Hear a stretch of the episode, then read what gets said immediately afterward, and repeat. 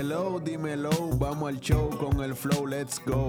Bienvenidos al podcast más bacano de la bolita del mundo, Me Superé Sin Acento. En este podcast escucharás temas e historias de superación donde podrás aprender de las experiencias de nuestros invitados para tu propio crecimiento en este mundo tan complicado.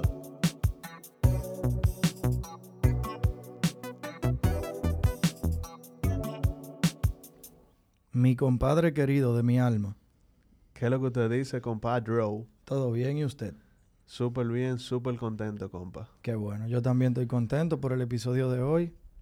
¿Qué tenemos? Yo estoy contento por el episodio, pero también estoy contento por el momento. Porque con este episodio nosotros cerramos el primer año de Me Superé Sin Acento. Amén. Logramos hacer 29 episodios. Y este es el season finale. ¿Vamos a coger vacaciones? Hay unas vacaciones, sí. Hay unas vacaciones. Volvemos a mediados de enero, Dios mediante. Si Dios quiere. ¿Qué es lo que, compa, qué tenemos para hoy? Maestro, yo estoy esperando que usted presente con su poesía urbana, acostumbrada ya por lo que nos escuchan, la piden mucho. Sí. Eh, pero yo estoy bien emocionado porque es una persona, es un joven, porque le podemos decir joven a pesar de que nosotros somos jóvenes, nuestro invitado es mucho más joven que nosotros. Y es una persona que a mí me llena de orgullo que esté representando nuestro país, mano, fuera. Y yo quiero que sea usted que lo presente y le diga a la gente quién es que está aquí con nosotros y de qué vamos a hablar. Bueno, aquí con nosotros está el Max Verstappen dominicano. Duro. sí, ¿Usted cree que usted hubiese cambiado eso si, si el campeón hubiese sido Hamilton el domingo? Puede que haya dicho otra cosa. Pero nosotros aquí hablamos de mucho de contenido de autoayuda y de salud mental y de disciplina y cosas así. Y el atleta necesita tener una mente con mucha fortaleza para poder ser exitoso. Así es. Entonces, sin más preámbulo, vamos con la poesía urbana. Uy, tírame el efecto ese de la batería que quedó bien la otra vez. A la compe sofoca con su piquete. En la pista, un cohete. No son de nada esos soquetes. Terminan primero aunque arranquen siete. Cuando chamaquito lo tenía de juguete y ahora corre en un polchete. Oro, ni plata ni bronce. Campeón categoría Micromax en el 2011. Él gana siempre, no es a veces. Campeón de go-karts en el 2013. Sin paquete dominó el deporte. Campeón de go-karts también 2014. Con la pámpara prendida, el progreso se avecina. Arroz Campos y Petronán lo patrocinan. ESPN y Nuria Piera lo entrevistan, el Corillo dando likes y viendo memes, y Jimmy mangando su apoyo en Noticias CIN y CDN. El diablo. 2015 FIA America's Awards. No lo supera ni Disney Words. Controlen la disco del Club Naco, pero no se tira foto con ningún maco. Tiañe, yo creo que eso hay que quitarla. Carrera europea, perdón, carrera en Europa, carrera en Praga y para colmo le pagan. En cuarentena, pero no en baja, ganó el GP, quédate en casa. Con solo 20 años, piloto de sim racing, karting, F4, touring cars y GT3 y GT4. El que la compe pone en 4, el Domi corriendo pa' Porsche, con nosotros, Jimmy Libre, alias Remonte. ¡Duro! muy duro. Jimmy, bienvenido. Gracias por, permitirme estar aquí el día de hoy, de verdad que sí. Y nunca había estado en un programa con esa intro. Jimmy, bienvenido. Te vamos a pasar la intro para que la ponga ahí. Jimmy, gracias, brother, por sacar un poquito de tu tiempo, que sabemos que, ¿verdad? Tiene una agenda complicada, pero te agradecemos de verdad que estés aquí para contarnos tu historia de superación que mucha gente yo sé que se va a sentir identificado y, motivado. Claro, sí, de verdad muchísimas gracias por, por la invitación que, le dimos un poco de larga, pero es que, bueno, yo le expliqué un poco fuera de cabina, pero ya estamos aquí, que es lo importante. Eso es lo importante. Jimmy, para nosotros arrancar de una vez, nosotros queremos conocer tu historia, mano, dónde tú naces, que yo sé que no es en la capital, eh, cómo fue tu crianza, a qué edad tú empiezas a practicar cartismo, eh, dónde tú practicabas, si ya cuando te mudaste para acá empezaste a practicar o practicaba en tu ciudad natal, ¿verdad? Eh, cuéntame un poquito de esa historia, mano. Bueno, yo nací en Santiago, luego de los seis años de edad, eh, a mi papá le dieron otro trabajo en la capital, aquí en Santo Domingo, y vinimos a vivir aquí. Mis tíos y mi papá fue, o sea, fueron grandes pilotos aquí en el automovilismo nacional. Y yo desde pequeño, desde que estaba en la barriga de mi mamá, yo iba a todas las carreras, no me perdía una. Y lo menos que se imaginaba mi familia era que yo iba a ser piloto, o sea, por, por mi forma de ser, porque cuando yo era más pequeño yo siempre estaba enfocado únicamente en mis estudios y como que siempre he sido tranquilo y ya, esa era mi vida. Hasta un día que yo tenía siete años y yo le dije a mi papá, como que yo quiero vivir esa experiencia. Y fue cuando en una carrera, mi tío y mi papá corrían juntos en esa, esa categoría, se llama PM, se llamaba PM1 en ese entonces. Y yo estaba en la grada viéndolo y yo siento como una adrenalina, como que algo que... Que, que te llamó. Exacto. Y yo dije, conchale, pero yo quisiera poder estar ahí algún día. Y luego de eso le dije a mi papá, mira, yo, yo quiero empezar, yo quiero empezar en los go-karts, los carritos pequeños. Y él me dijo, bueno, vamos, a, vamos a tratar, porque en ese entonces no estábamos muy bien económicamente, pero eh, yo siempre he sido buen estudiante y él de cumpleaños me lo regaló el, el go y yo, ya tú sabes, contentísimo yo, pero sin motor. Entonces, yo tenía el go en la marquesina, yo me montaba todos los días y yo simulaba como que estaba en el autódromo dando mi vuelta. Hasta un día que pasan como seis meses y yo le digo, sí, pero... ¿Y entonces? ¿Y cuándo es que vamos a practicar? Porque está bien, yo me monto, pero no es lo mismo. Entonces, él conseguimos el, motor y fuimos, yo me acuerdo como hoy, al Julián Barceló. Eh, yo iba tres veces por semana con mi tío y mi papá. Llovía, eh, haciendo sol. exactamente. Yo, nosotros íbamos todos los días y los piques que pasaba mi papá y mi tío ellos siempre me ponían una botellita de por dónde era que yo tenía que pasar, pero yo como que me hacía el loco y le pasaba por el otro lado. Y esa gente, los boches que me echaban era, eh, ni lo puedo decir aquí. Pero bueno, ya luego de ahí fue que empecé, luego de los go-karts eh, se me dio la oportunidad de mi primera participación representando el país. Y ya el resto es... Historia. Exactamente. La historia que vamos a conocer ahora. Mira, el, el que tú dices Julián Barceló era el malecón. Exacto, sí. Tú hablaste de PM1. Yo llegué a dar, creo que te comenté antes de, arrancar, que yo llegué a dar varias vueltas en un carro de PM2. Ah, que sí, tenía, que esa era la que antes de exacto, la PM1. La, como los novatos de la PM1. Exacto. Yo llegué a dar varias vueltas en un carro de PM2 y la verdad que conozco esa sensación que tú dices, que en ese momento, como que esto es lo que yo quiero hacer. Ok, ¿y qué es un carro de categoría PM2? Es una categoría de cilindraje más pequeño que el PM1. O sea, son carros más lentos para que la gente lo entienda. Pero, son pizarritas, son sí, hay... sí, como de esos carros, Volkswagen. Yo, yo me acuerdo, yo me acuerdo que bateaban mucho en ese entonces en PM2 el Citroën, el Click, Y Fiat también. Sí. Citroën, esa pizarrita, ya PM1 era Integra, tú sabes. Oh, un carro Honda, básicamente. Eh. Ok, ok, ok. Duro. Mira, Jimmy, nosotros, cuando tú hablas, es una muy buena historia la que tú tienes de cuando te regalan el chasis, del GoCar. La situación económica no estaba como para armarte un equipo de una vez. Yo sé, por experiencia, porque corrí GoCar muchos años, que es un deporte bastante caro. ¿Cómo tú empiezas, cómo tu familia, con el apoyo de tu viejo y de tu tío, que siempre lo menciona, cómo tú empiezas a, o cómo ellos empiezan a buscar la forma, el patrocinio, porque es un deporte bien costoso. Bueno, al inicio yo era demasiado pequeño, yo tenía 8 o 9 años y mi papá me ayudaba a conseguir patrocinio y hubo un punto que realmente no, no logramos conseguir patrocinio para varias carreras y estábamos un fin de semana de carrera de go-kart, los viernes son días, los jueves y viernes son días de práctica. Y había, ya pasó el jueves de práctica y nosotros en la casa porque no logramos conseguir el dinero y también por la situación. Tú sabes, escúchame que te interrumpa, no quiero que pierda el hilo, pero yo creo, yo que viví de cerca el deporte, yo creo que a ti te tocó vivir una época un poco incómoda en cuanto a eso. Yo recuerdo que aquí el autódromo eh, Gocal, la carrera de bote, aquí hacían carrera de yequí. Patrocinadores como Malboro, Shell. Palmalá. No. Palmalá. Presidente. No, recuerdo, pero presidente, loco, eran gente que gastaban millones de pesos patrocinando equipos de toda la disciplina de gasolina. Y eso como que cesó cuando prohibieron el tema de los cigarrillos, que patrocinaran estos deportes, ¿verdad? Que como que ya no podía salir Malboro. Bueno, de hecho tú te acuerdas, yo no sé si ustedes se acuerdan que a los carros de fórmula, en vez de Malboro, le pusieron como el código de barra. Ahora tiene Mission Win Now.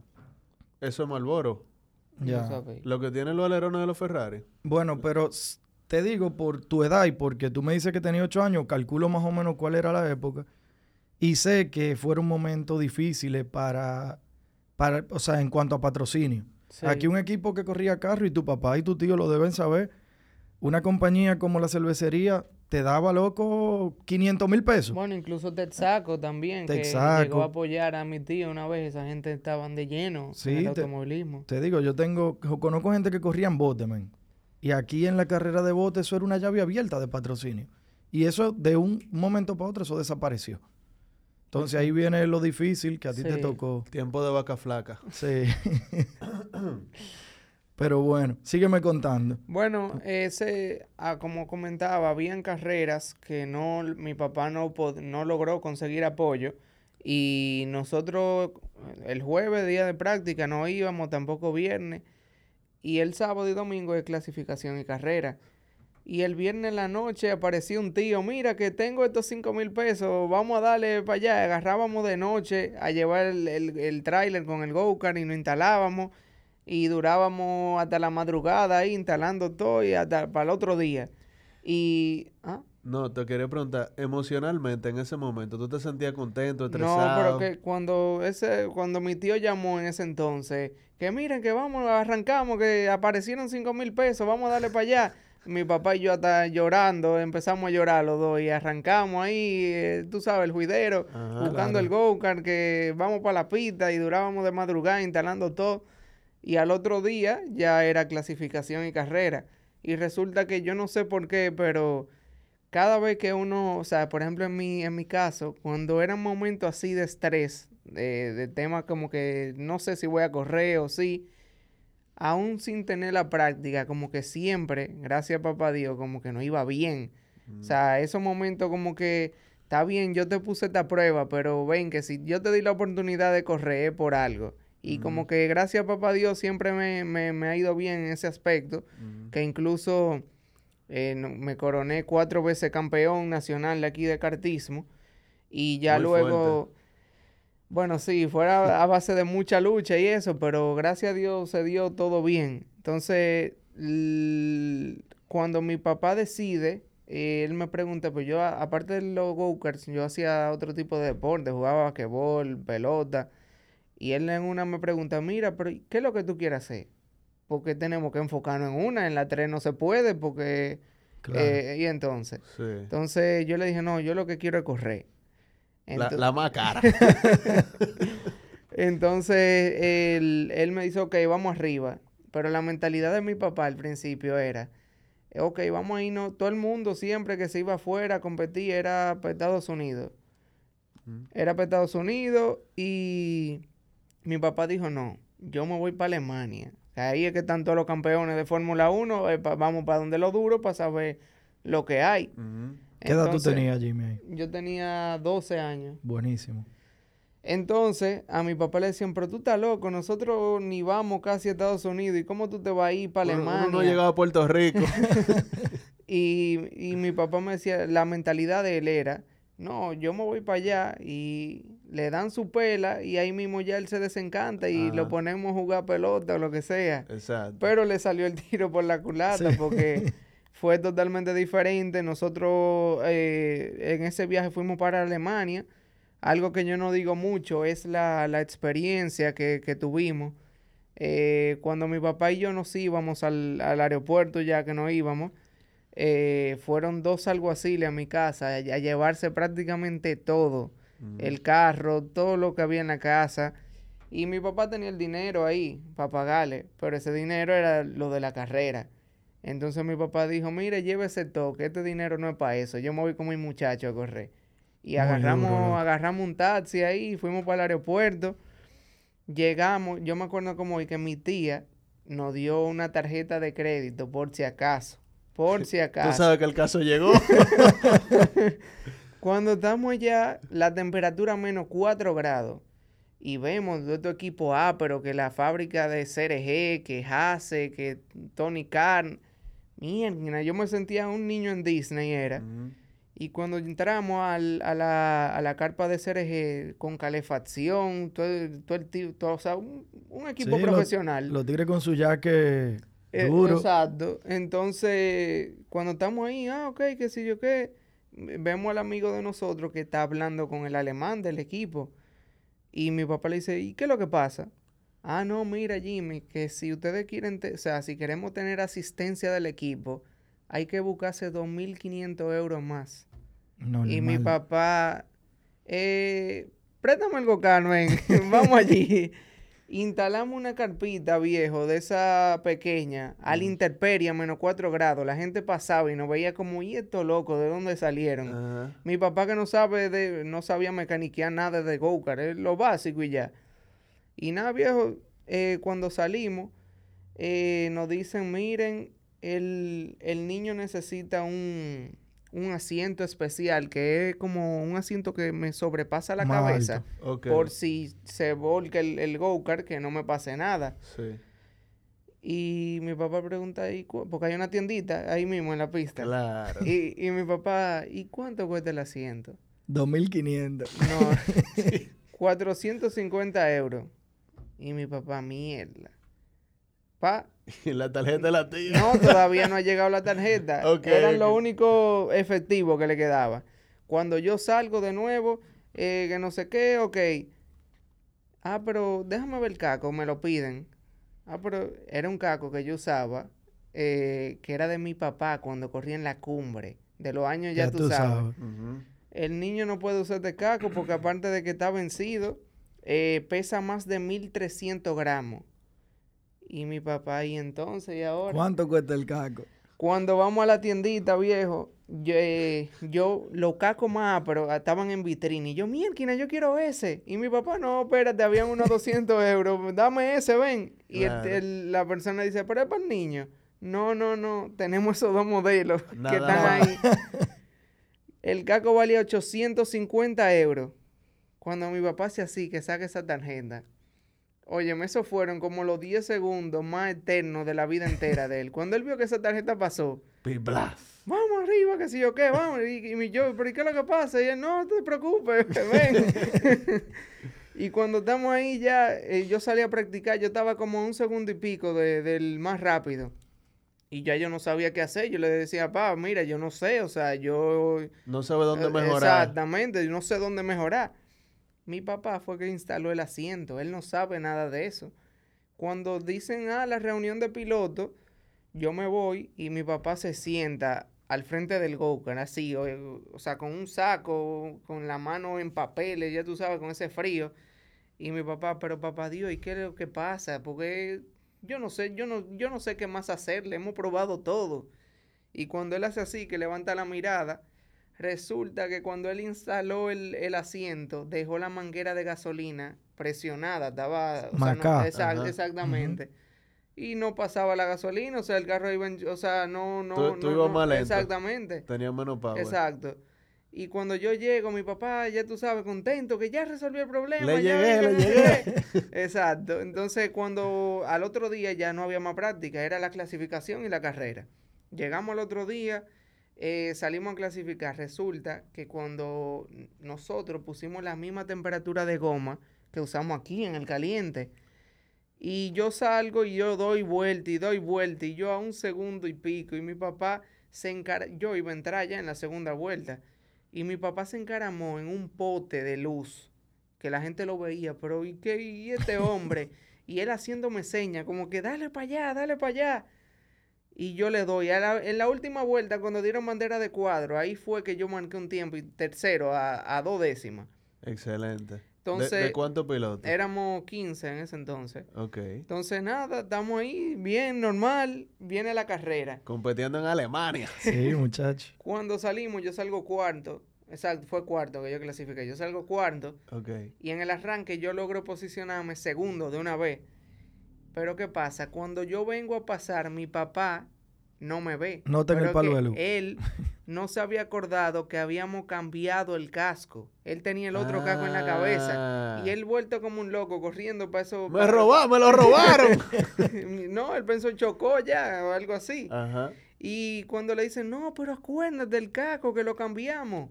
Y cuando él se pone a ver, ya íbamos segundo y le tiré el rebase ahí el primero. Y ya tú sabes, ese hombre, vámonos, cariño, que sé yo qué. Y gracias a Dios, viejo, nos fue bien esa carrera, quedamos primero. Y al otro día, el representante del equipo de CRG, como fue, nosotros le alquilamos el chasis, los pilotos del, o sea, de, de fábrica full de ellos, no quedaron de nada ese fin de semana. Y nos llaman y nos dicen, miren que al piloto caribeño queremos que pertenezca al equipo de del que entrenaba Michael Schumacher en el, en, en, karting. Aperísimo. Y ya tú sabes, eso es una notición, pero imagínate, mi papá no me podía dejar con 12 años solo allá, eh, o sea, no, no, no había forma. Entonces, lamentablemente, tuve que, tuvimos que perder esa oportunidad, pero gracias a Dios hemos ido avanzando. Ya luego de eso, eh, me invitaron a carreras de campeones de, de Latinoamérica, en, en México ganamos. Y, viejo, de verdad que después de esa, después de mi primera participación fuera del país, la verdad que hemos pasado muchas cosas y ha llovido mucho y no ha ido muy bien, gracias a Dios. Mira, eh, perdón, compa. Dale. Tenés experiencia de validación a los 12 años que tu papá te lleve a la liga más grande y que en la liga más grande tú ganes. Esos son como, ¿verdad? Dos grandes eventos. Sí.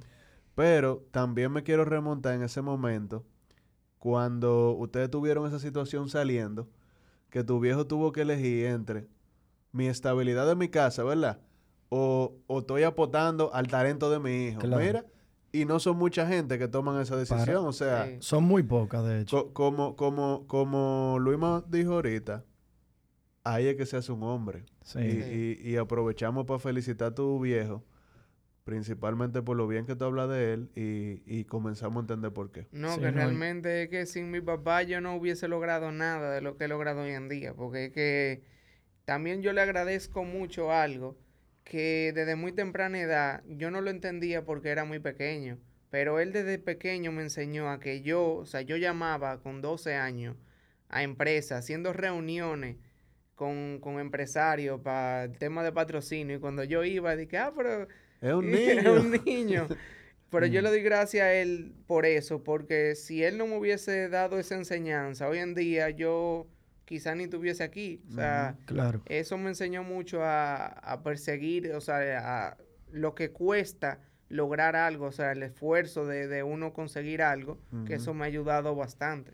Compa, y agregándolo a lo que tú decías, del papá de Jimmy, que creo que tiene mucho mérito en todo lo que hemos hablado yo que conozco bien el deporte, sé que en este deporte hay un porcentaje mayor, o sea, hay un, vamos a ponerlo en porcentaje, voy a decir cualquier número para que se me entienda el ejemplo. Hay un 40% piloto y un 60% presupuesto y equipo. Así es como yo lo veo. Y que tú, con esas precariedades del momento, haya quedado primero, haya quedado cuatro veces campeón aquí, de, o sea, deja muy a la luz que tú tienes un talento, brother. ¿Entiendes? Es muy fácil. Cuando yo te hacía un comentario ahorita antes de, grabar con un muchacho que yo corría, no vamos a mencionar el nombre, pero tenía motores cero horas cada vez que iba a salir a pista. Entonces tú vas adelante. Claro, tú tienes que ser buen piloto igual.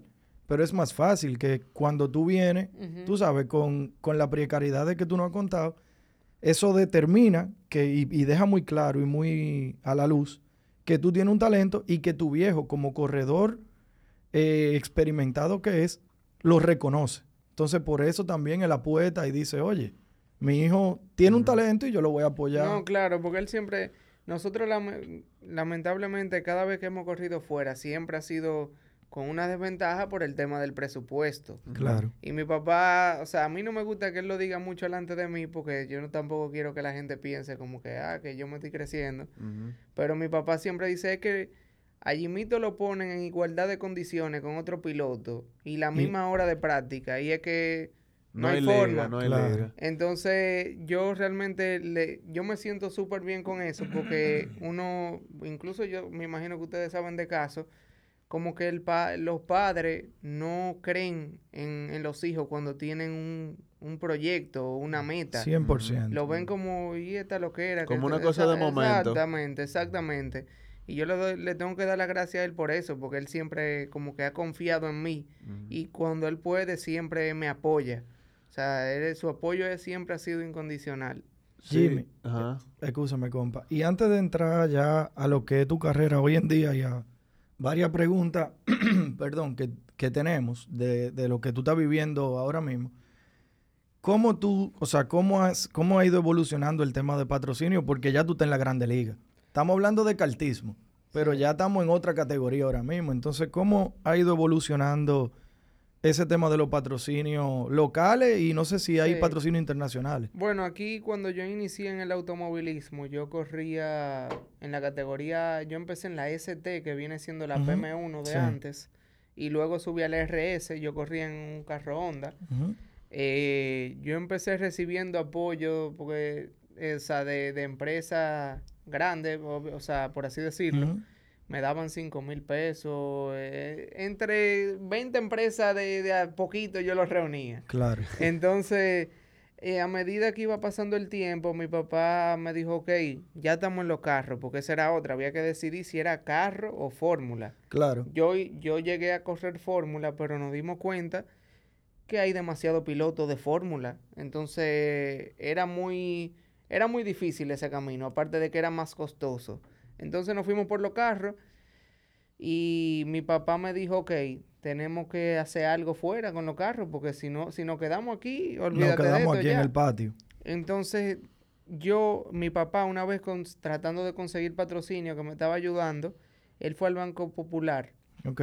Y eh, le dijeron, mira Jimmy, no te podemos apoyar en esta ocasión, pero lo que sí podemos hacer es ver si te conseguimos un test para tu hijo en un GT4, que estamos apoyando un carro que corre en la Super Cup, que es la categoría antesala de la Fórmula 1, y vemos qué se hace.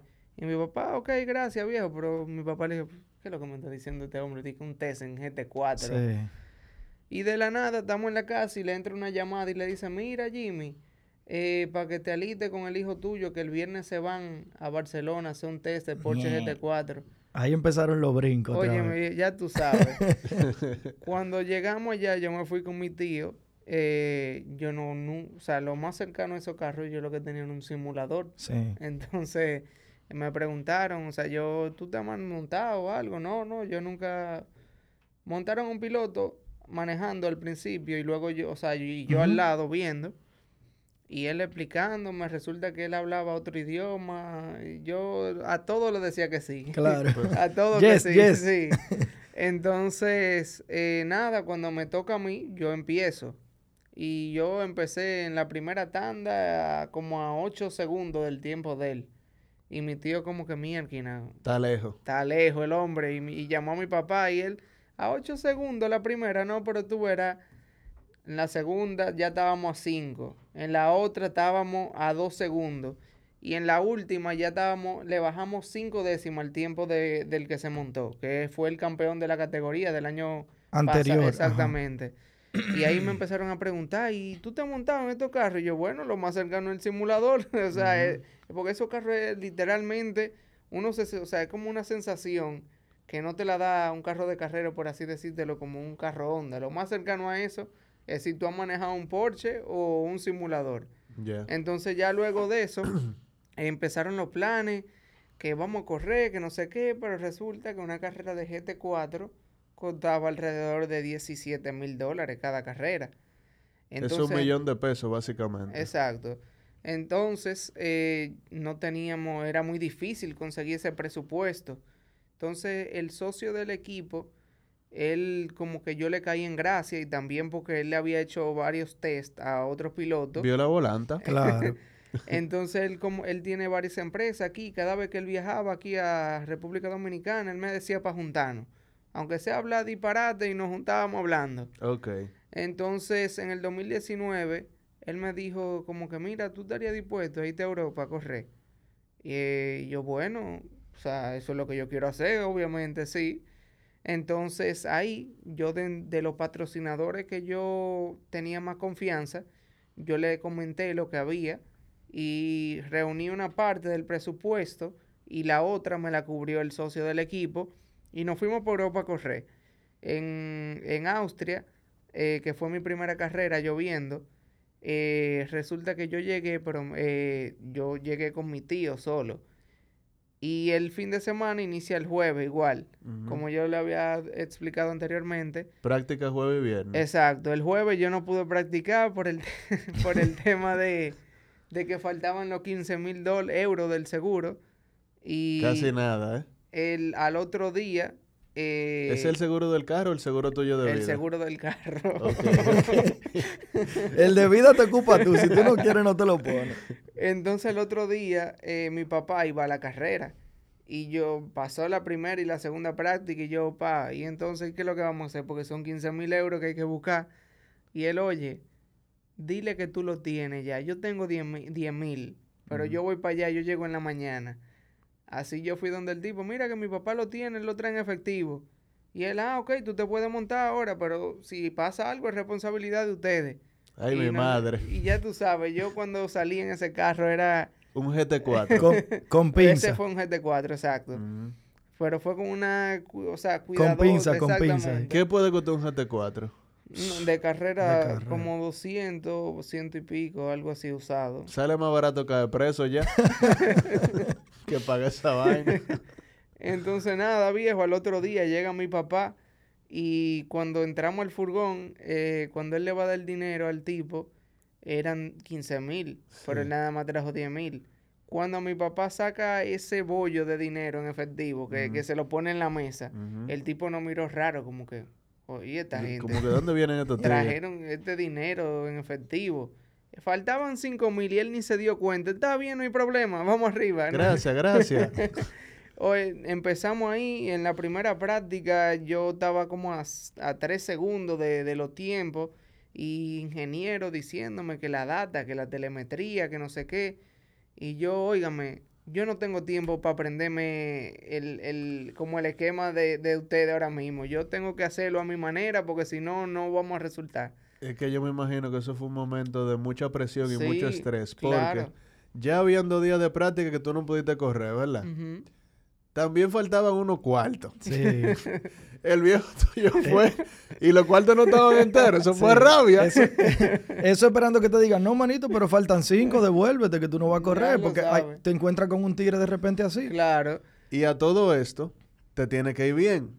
Entonces, la presión que tú tienes arriba. No, que eso es algo que yo no dije. Que en todas las participaciones fuera mía, la, yo siempre me he sentido como con un saco de arroz de 200 libras en los hombros. Porque es que si me va mal, como este deporte no, no lo apoyan mucho, por así decirlo, no es muy popular aquí, se me, hace, se me va a hacer difícil si me va mal conseguir. Porque van a decir, ah, entonces yo estoy apoyando a este muchacho y lo que va es a quedar de último. Claro. Entonces para eso apoyo, a otra gente o otro deporte, lo que sea.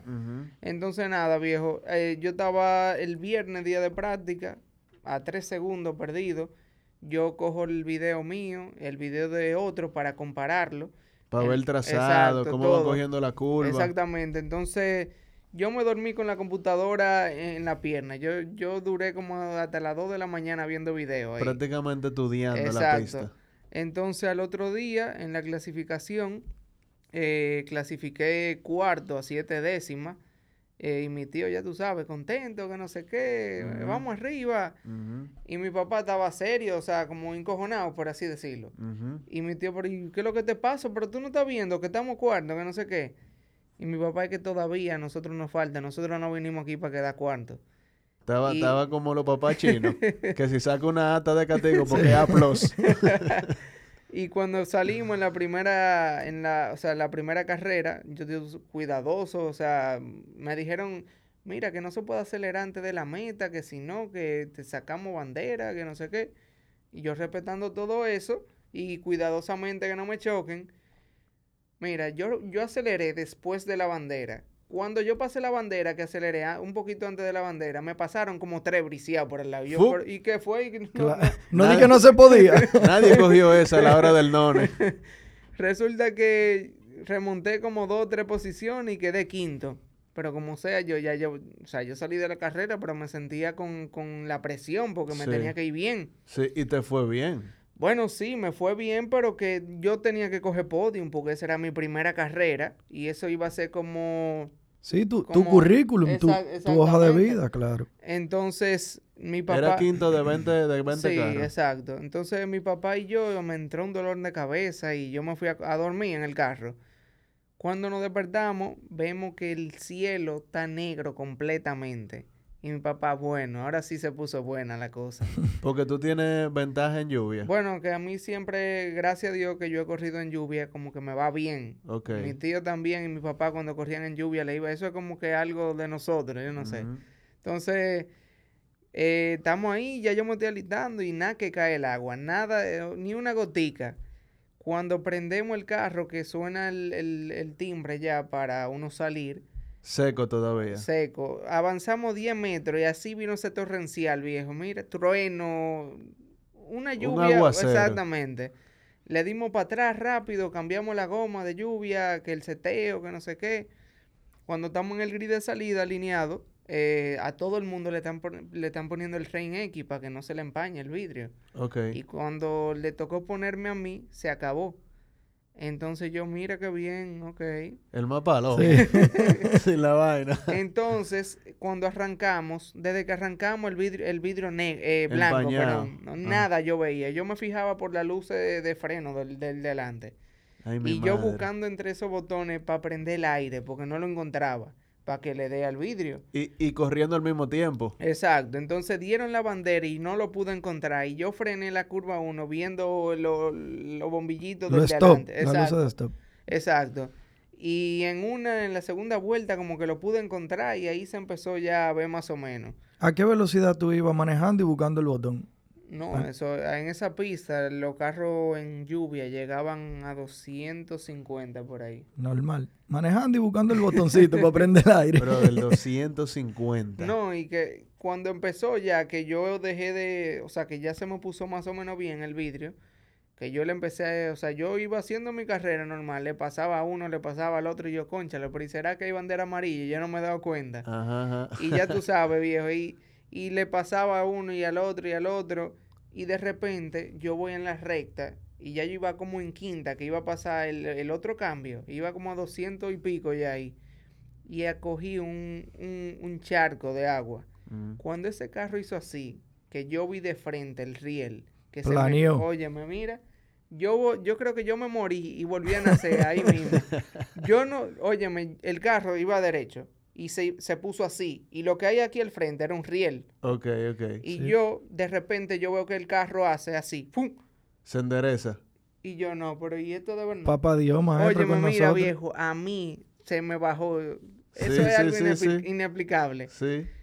Se acaba la carrera yo, conchale, ¿de qué posición yo habré quedado? Porque yo no sé. ¿Por qué no había comunicación en esa carrera? ¿Por algo específico de la categoría? Ya. Exacto. Buena explicación. Entonces yo entro y yo veo que no hay ningún carro delante de mí. Y yo, conchale, yo habré ganado. Y cuando yo me desmonto, o sea, cuando estoy desmontándome, que veo por el retrovisor, ahí yo nada más veo a mi papá que viene brincando, que vamos arriba. Y ya tú sabes. Desde que no, o sea, antes no veían raro todo el mundo. Y desde que pasó esa carrera, todo el mundo. La leyenda. Felicidades, que no sé qué. Y ya viejo, entonces la otra carrera que fue en República Checa, ya yo le tenía confianza al carro. Eso fue, la, esa clasificación fue viejo. Mira, mi papá no pudo ir a esa carrera, él la estaba viendo por, por el teléfono. Okay.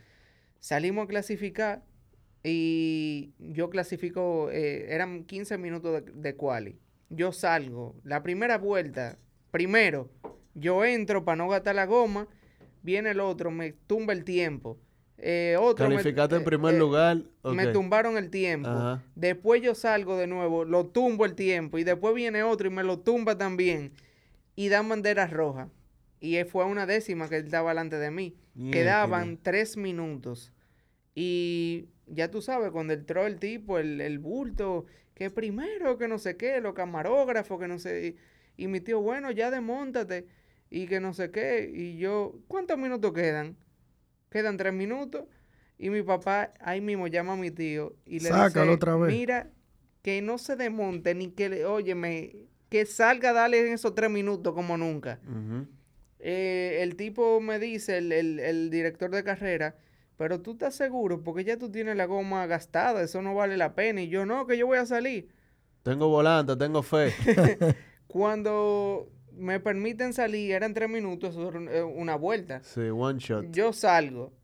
En el primer sector, me una décima más lento. Okay. Y mi papá, mierquina. Segundo sector, morado. Tercer sector, morado. Morado es el más rápido de la exacto. Exacto. Y el, el cuarto, o sea, el último, ya era en la recta, o sea... Sí. Ya, ya, tú, ya tú tenías la pole. Exacto. Eh, no, cuando yo paso la recta, pues yo tengo el... O sea, en el tablero me decía el tiempo. Y yo sabía cuánto era que yo estaba del otro. Cuando yo veo que yo le bajé como tres décimas a ese hombre yo estaba, oye, yo di una vocía que yo salí ronco de, del carro. Y mi papá me contaba que él veía el, como el nombre cargando. Y cuando él vio que ese nombre subió, ese hombre, ya tú sabes, empezó a vocear que hasta los vecinos lo tuvieron que mandar a callar. Claro que y ya viejo, después de esa carrera, o sea, en la carrera fue primero todo el tiempo y ganamos, ay, conchale, ganamos, gracias a Dios, de punta a punta, como dicen, la, la, la, última carrera del año que fue en República Checa. Qué bueno, mano. Y ya luego, eso fue en el 2020, eh, el equipo me dice, bueno, el equipo no, yo viajé para acá, para, para, para el país y viendo, o sea, el, ministerio, yo me reuní con el presidente y yo viendo como las, la perspectiva de, del país, por así decirlo, eh, le convenía más al país o era más fácil apoyarme si yo corría en Estados Unidos. Ok. Entonces, yo hablamos con el equipo y decidimos participar en la categoría Porsche GT3 Cup en Estados Unidos que el plan era este año competir el año completo, pero por el tema del presupuesto y la pandemia que influyó bastante, eh, solamente pudimos competir dos, carreras. La primera, yo competí en el campeonato Porsche Sprint Challenge, que ese es como la inicial de, de la GT3, y ya luego el equipo me da la oportunidad de participar en la Porsche Carrera Cup, que ahí esa serie compite con la serie IMSA, que es una de las series más reconocidas a nivel internacional y es donde corren los prototipos, ya pilotos pagados, pilotos de la marca Porsche, etcétera. Y nada, en mi segunda carrera, que fue en eso, en ese tipo, otro, o sea, era un Porsche GT3 igual, pero eh, más moderno, o sea, era otro, otro tipo de manejo, porque doblaba más, tenía más aerodinámica, etcétera. Y el día de práctica, Resulta que yo no, yo no tenía para pagar un día de test, porque un día de test en esos Porsche vale como 15 mil dólares. Oye, es un deporte increíblemente caro, ¿eh? caro. Entonces, El, el, viernes que eran dos prácticas, yo la primera cuando salí, di dos vueltas y dieron banderas rojas porque uno chocó y en la otra empezó a llover y la cancelaron la práctica. O sea, tampoco pudiste practicar en esta carrera. Y yo dije, bueno, pues yo voy a coger la clasificación de práctica. Cuando estamos ahí, el aguacero, tormenta, eh, el director de carrera tomó la decisión de que no se iba a salir por precaución de los rayos, o sea, de los rayos de, la tormenta. Los truenos y eso. Exactamente. ¿Y qué tú crees? Yo tuve que salir de último porque fue acorde a los puntos del campeonato y era mi primera carrera y yo no tenía ningún punto. Ay, mi madre. Y ya tú sabes, de último y sin poder practicar tanto. 20 carros. No, eso eran 30, pero yo salí de la posición 23. Ok. Entonces en la carrera, yo cuidadoso porque era sin, el carro no tenía seguro, yo corrí sin seguro esa carrera. Ay, mi eh, madre, brother. yo salí viejo y fui, remonté hasta la posición número 12. En la otra carrera salí, llegué hasta, hasta la quinta posición, pero ya como tenía las gomas muy gastadas, por el tema de que yo presioné mucho al inicio. Ya al final no tenía con qué defenderme. Y me pasaron dos o tres carros y quedamos séptimo. Entonces. Pero oye, séptimo de, de, 30 carros. Claro, No, y que te no, y saliendo de 23. Sí. Y también te estoy hablando que ya es un nivel que yo estoy corriendo con pilotos que son pagados de, de la misma marca Porsche y también de, de equipos. Claro. Que ya no estamos hablando que estamos, ¿no? Que, que una serie más o menos, no, no. Estamos con los monstruos ya. Entonces, la idea del próximo año es que, o sea, gracias a Dios yo he podido reunir el presupuesto. Eh, no lo tengo completo todavía, pero tengo un, la mitad, un poco más de la mitad ya para poder iniciar el campeonato eh, del año que viene de la Porsche Carrera Cup en Estados Unidos, que ese es el plan, porque la marca Porsche eh, está otorgando una beca, o bueno, tienen un programa que se llama Porsche Junior, que es para jóvenes talentos de 18 a 24 años de edad, y los, ellos solamente seleccionan a dos pilotos, y esos dos eh, le dan una beca de 300 mil euros para participar durante dos años en la Porsche Móvil 1 Super Cup, que esa es la categoría ya que corre con la, con la Fórmula 1 todos los eventos. Qué bueno, mano. Qué bueno, muy duro. ¿Cuándo empieza esa temporada el año que viene? Empieza en marzo y también la, la serie está viendo si se están haciendo todo lo posible por incluir la categoría en el Miami Grand Prix cuando corre la Fórmula 1. y eso sería un plus también, porque yo sé que va a haber muchos dominicanos. Claro. No, de aquí a marzo República Dominicana tiene un, trabajo y es buscar los patrocinios. claro, claro. Y a las marcas que nos escuchen, Pueden contactar a Jimmy, arroba Jimmy Gibre, tu... Jimmy Gibre 74, sí. Tu Instagram y ahí puede brindar el apoyo, porque la verdad es que a, nivel de tu generación, yo creo que, que tú eres el único que está en el nivel que tú estás, en esa categoría, en ese deporte, por lo que es importante apoyarte. Yo creo, compa, que como atleta per se, o como, sí, como atleta, eh, o sea, un solo atleta yo creo que son pocos los dominicanos que están ahora mismo en, en, la, en los ojos del mundo como está Jimmy. No, o sea, te digo un atleta solo para no hablarte de, de pelota o de, de, esos equipos, ¿verdad? Que son equipos completos y tienen unos presupuestos grandísimos. O sea, creo que hay un, un pana del basquetbol que está recién firmado, que lo van a firmar NBA, que son, tú sabes, están ahí, men, están... Entonces tenemos que hacer el esfuerzo para para que República Dominicana esté ahí arriba. Como tú bien decías ahorita, compa, eh, en, este, en este deporte de las carreras es un porcentaje de talento y otro porcentaje de condiciones. Y definitivamente para tú ser un piloto exitoso como lo eres, necesitas el talento. No, y que también, o sea, perdón que te interrumpa, ya incluso hasta en la Fórmula 1, son, con, con los cinco dedos de la mano, tú puedes contar los pilotos que que no tienen que llevar dinero al equipo, pero casi más del 80, por, más del 70% tienen que llevar dinero para poder correr. Claro. ¿Cómo se llamaba la, perdón Jimmy, cómo se llamaba la película de Cena y el otro? Eh, Driven. Bueno, en esa película... E, era de Kimi. Creo que es Rush. Sí, sí, sí. Creo que es Rush.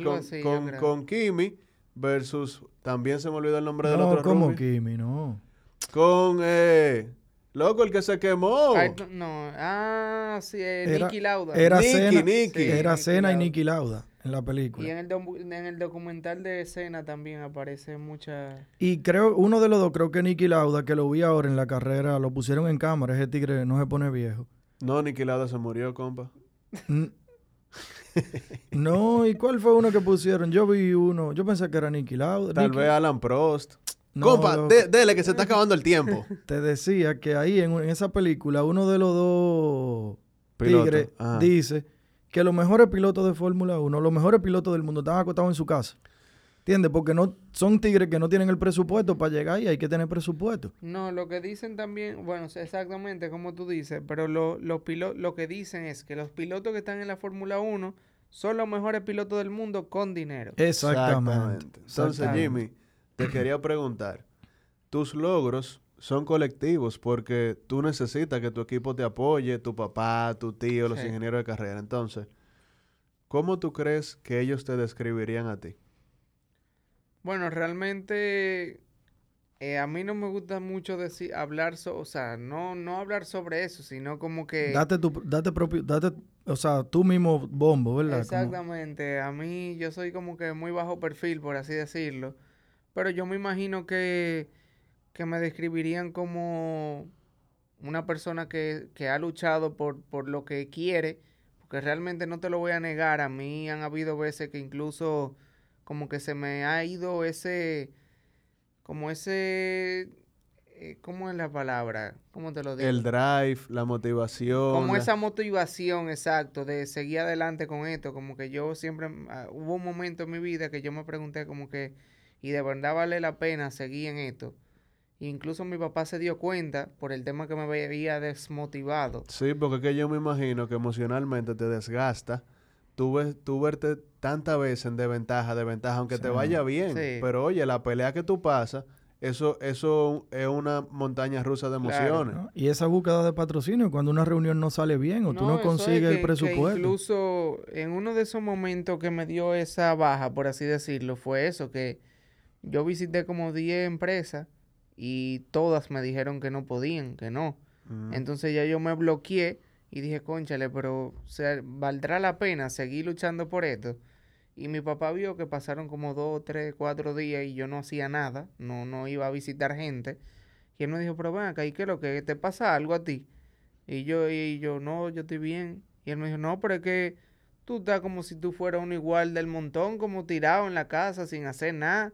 O sea, no te veo en lo tuyo como antes, o sea, ¿qué es lo que pasa? Y ahí yo le empecé a explicar, como que mira, que me siento así, como que ya no quiero seguir, no se me están dando las cosas. Mm. Y él me dijo, ¿tú crees que lo que llega fácil se va fácil? Eh, todo, todo logro, todo triunfo, toda cosa que se dé bien, requiere de esfuerzo y sacrificio. O sea, si tú no te pones lo tuyo, nadie lo va a hacer por ti. Claro. Entonces, él, yo pienso que hemos tenido nuestra alta y baja, pero yo pienso que me describirían como una persona que siempre ha tratado de luchar por lo que quiere y que estamos siguiendo, o sea, estamos intentándolo porque queremos llegar todavía a un nivel más alto. Claro. Otra cosa que te quería preguntar, eh, Jimmy. Cuando uno está en un deporte y va subiendo el nivel, uno necesita tener fortaleza mental para manejar toda esa presión que tú manejas y como quiera tratar de tener un buen desempeño. Entonces, ¿cuál tú consideras que es tu hábito más fuerte? Bueno, hablando de eso, yo en parte llevo una desventaja, por así decirlo, porque si tú te fijas, ya todos los pilotos que están a cierto nivel, como que tienen una persona específica para cada cosa, no el de patrocinio, el de... El entrenador de deporte. El, exactamente. El médico de la dieta. Exacto. Lamentablemente yo tengo que ser como que todo. yo, Exactamente. sí. Porque por el tema de que todavía no tengo la capacidad de, de estar a ese nivel. O sea, de, de costearme todos esos gastos. Y que también yo me he dado cuenta como que si uno no se pone uno mismo para, para lo que quiere lograr, es como que muy difícil que alguien cumpla tu sueño por ti. Claro. Entonces... Es casi imposible. Exactamente. Es casi imposible. Buenísimo. Bueno, Jimmy, eh, nosotros te deseamos muchísimo éxito. Nosotros tenemos fe en ti. Sabemos que tú vas a volver a este podcast en otro flow. No, a mí me... De verdad que, que me encantó. Qué bueno, hermano. Gracias. Ojalá el año que viene, a final de la temporada, estemos aquí otra vez y, ¿verdad? y, podamos, contar, podamos contar tu experiencia de, del año que viene. Y de verdad yo te auguro, brother, muchísimo éxito. Aplaudo mucho tu esfuerzo y el esfuerzo de tu papá y de tu familia. Tú hablas mucho de tu tío, sé que está muy presente también en tu carrera. Y yo de mi parte le pido que sigan haciendo el esfuerzo para que para que lleguen, mano. Claro, y que lleven, gracias. Y que lleven la bandera de la República Dominicana a esos tipos de escenarios donde sabrá Dios cuántas veces ha sucedido eso, probablemente muy pocas. Y precisamente en este momento no hay otra. Así mismo. No hay otra bandera dominicana. Así que te felicitamos, brother. Tenemos muchísima fe en tu talento. Te deseamos éxito. Felicitaciones. ¿Cómo se llama tu papá? Jimmy también. Ah, Jimmy Libre. Felicidades para el señor Jimmy y tu tío. Erich. Erich. ¿Dónde es apellido, Jimmy? Eh, Gibre. Ajá. Es de, de España. ok. Pero los Gibres son de, de Puerto Plata, de aquí. Ok, bueno, felicidades, brother. Nosotros sabemos que el año que viene nos vamos a reunir de nuevo y vamos a tener condiciones diferentes. No, y vamos a ver la- carreras. Tenemos nosotros que apoyar a los simples mortales. Claro. No, pero Tenemos que- si tenemos que ver las ir- carreras. si quieren ir a una carrera, solamente me tienen que avisar. Ah, no, pero eso va, bro. Claro. Eso va. Claro. Vamos a estar en contacto y, y cuando tú entiendas que es el momento, nosotros, oye, fascinados. Claro. loco. No, y claro public- que sí. Publicamos las carreras en la, en la story y nada. Sí, sí, sí, sí, sí. Señor, este fue el episodio 29 de Me Superé Sin Acento. Season final y cerramos el primer año de este podcast. Durísimo. Coméntenos qué le pareció. Lo vamos a subir los stories, los comentarios chulos. Se le quiere mucho. Me quité. Prrrá. Nos vemos en el 2022, equipo.